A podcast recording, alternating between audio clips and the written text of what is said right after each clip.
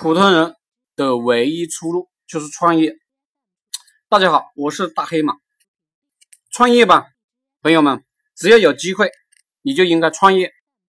这是致富最快的途径，也是成长最快的途径。如果你生活在这个互联网时代，你接触到了创业的思想，你又不选择创业，那么呢，你的损失会非常大的。不管你能不能成功，你都应该创业。成功了，自然不必说，你会获得较高的社会地位，你会获得良好的经济收入。失败了呢？如果你有勇气、有耐心，继续创业就行了。失败呢是一个正常的现象，成功是一个偶然的现象。不过呢，你持续不断的干下去，总是会成功的。我当然希望你是一个能持续不断的干下去的人。当然，有的人做不到。毕竟，我知道穷人家的孩子手上呢是没有积蓄的，甚至呢，父母都会问自己的孩子要钱。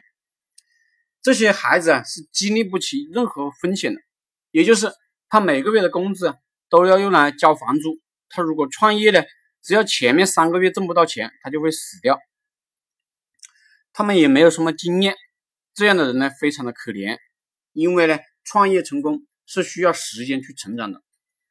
如果太穷了，失败了，经受不起折腾，去打工，也有助于你理解一个公司是如何的艰辛。你如果能体会老板的难处，打工的时候站在一个创业者的立场去想问题，你当然也会获得快速的提升，当然也会获得较好的社会地位。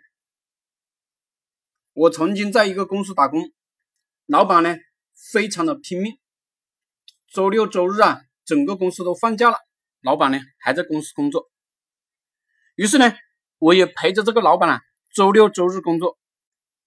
于是没过多久，老板就升职我当主管了。为什么呢？